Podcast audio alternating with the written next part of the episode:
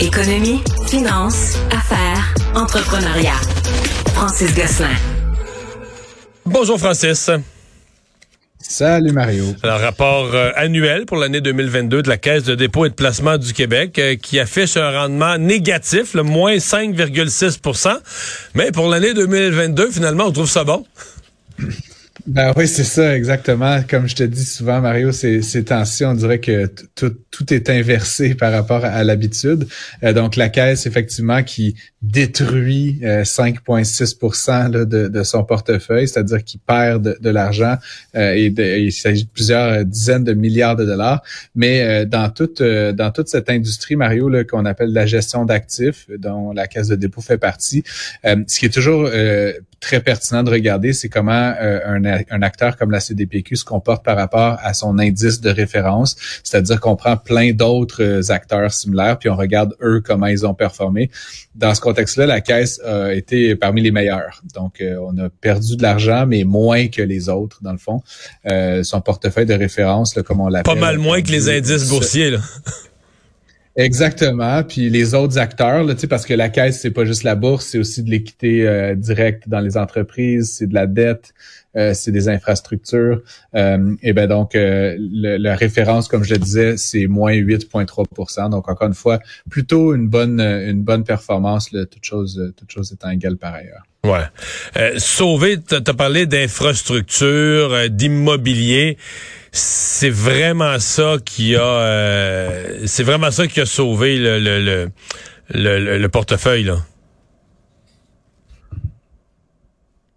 Oui, oui, effectivement, parce que les activités, puis comme tu l'as dit, dans, dans, le portefeuille de la CDPQ, il y a des actions en bourse. je me rappelle plus le pourcentage exact, mais c'est sûr que ça a été une très, très mauvaise année euh, pour les marchés boursiers. Euh, mais la Caisse a cette, cette intelligence, là, quelque part, d'être diversifiée sur plusieurs classes d'actifs. Puis euh, l'année 2022, comme tu dis, sur les infrastructures, l'immobilier, etc., a été une plutôt bonne année. Donc, ça permet d'équilibrer. Puis c'est comme à une autre échelle que toi et moi, Mario, mais, mais tu sais, c'est quand on parle d'avoir un portefeuille diversifié dans la vie, ben, c'est exactement ce que fait la caisse de dépôt. Il y a des choses qui vont moins bien, mais il y en a d'autres qui sont euh, plutôt dans une logique haussière. Et donc, c'est ça qui permet euh, finalement d'avoir une perte moins pire que ce que ça aurait pu être chez un autre gestionnaire. Régime des rentes, euh, l'accès en fait au régime des rentes du Québec. Euh, le gouvernement Legault, le ministre des Finances, qui a laissé entendre aujourd'hui qu'on abandonne l'idée de repousser l'accès à une rente de retraite euh, de, de RRQ à 62 ans. Effectivement, c'était une idée qui avait été évoquée, Mario. Puis moi, personnellement, je considère que c'est pas une mauvaise idée là, de, de, mettre ça en place. Euh, et la raison est assez simple, c'est qu'en fait, les individus qui acceptent de prendre la RRQ à 60 ans sont pénalisés. Et comme la, la durée de vie des Québécois euh, s'est beaucoup euh, prolongée là, ces dernières décennies, ben, ça fait qu'on est plus pauvre plus longtemps. Et donc, l'idée qui avait été avancée, c'était éventuellement de, de tranquillement bouger là, vers le 60 qui est l'âge à laquelle actuellement on a le plein régime. Donc, en faisant euh, éventuellement passer l'âge minimal d'admissibilité à 62 ans. Euh, les économistes sont plutôt tous favorables à ça, Mario, mais de manière vraiment populaire et politique, ça ne passait pas. Mais est-ce que ça a été, écoute, moi là, je serais curieux de faire un sondage, les gens qui ont entendu parler de ça. J'ai l'impression que les gens voient ça comme si c'était un programme social, puis que le gouvernement, tu sais, le gouvernement coupait le droit de le recevoir là, pendant une couple d'années. Je suis pas sûr que ça a été compris que les gens disent OK, tu travailles deux ans de plus, mais tu continues à accumuler des rentes. Tout ça pour avoir, à partir de 62, 65, peu importe, une rente supérieure, une rente plus généreuse, etc. à chaque mois. Je trouve que ça pas été... D'abord, je trouve que les partis d'opposition, là, il y en a une couple qui ont agi de façon assez folichonne. Là, la, la consultation n'était même pas commencée. Il avait même pas entendu un groupe. Non, non, non, on ne veut rien entendre parler de ça.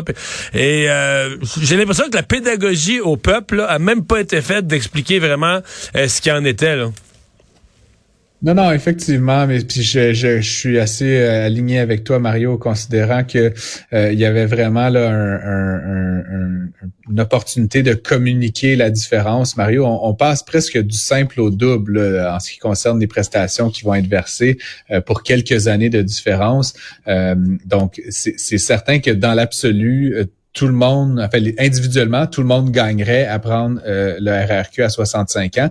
Euh, ce que font valoir les partis d'opposition puis certaines personnes qui s'opposaient à ça, c'est qu'il y a des individus qui, pour différentes raisons, ont besoin de toucher euh, une mensualité plus tôt dans leur vie et donc finalement de repousser cet âge-là de manière obligatoire, ben ça allait forcément pénaliser là, pendant cette période-là de deux ans ces individus-là.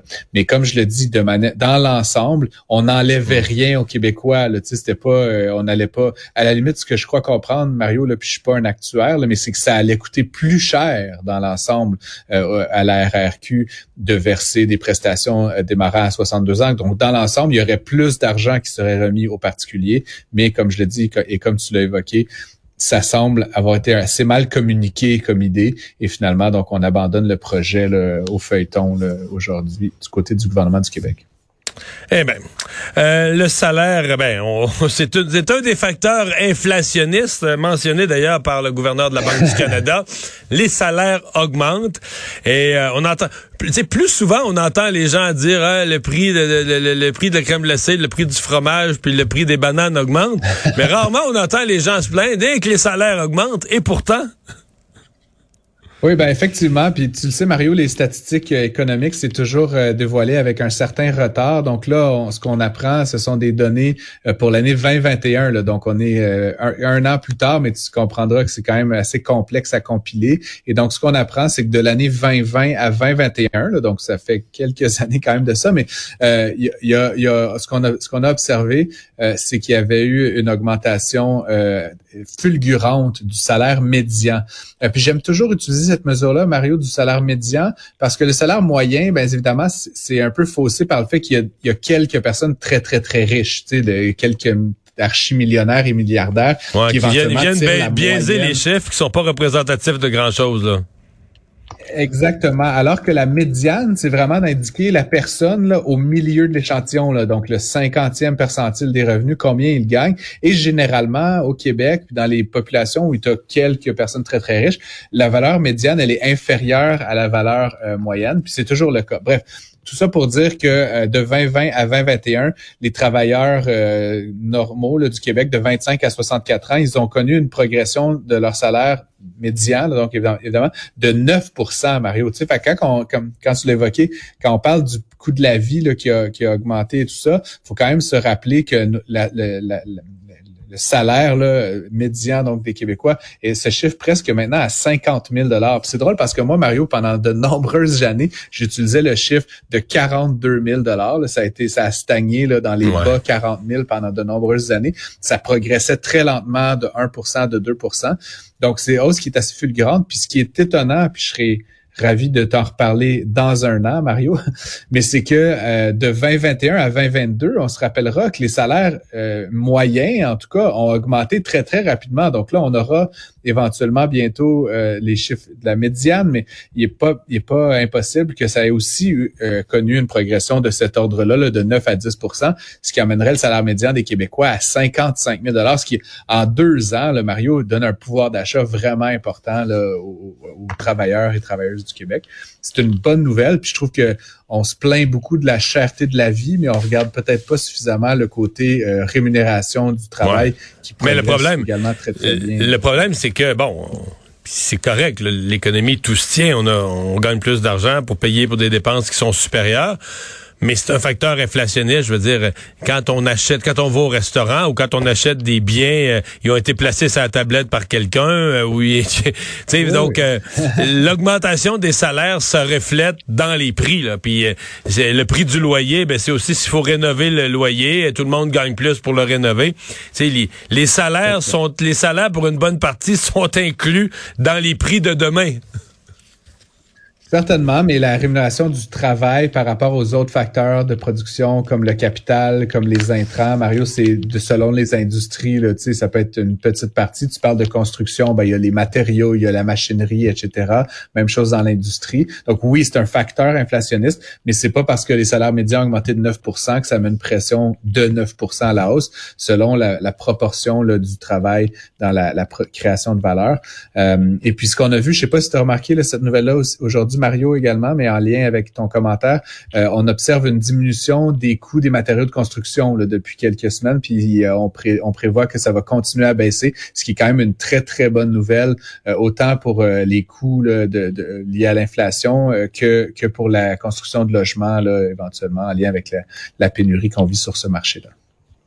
Merci, Francis. À demain.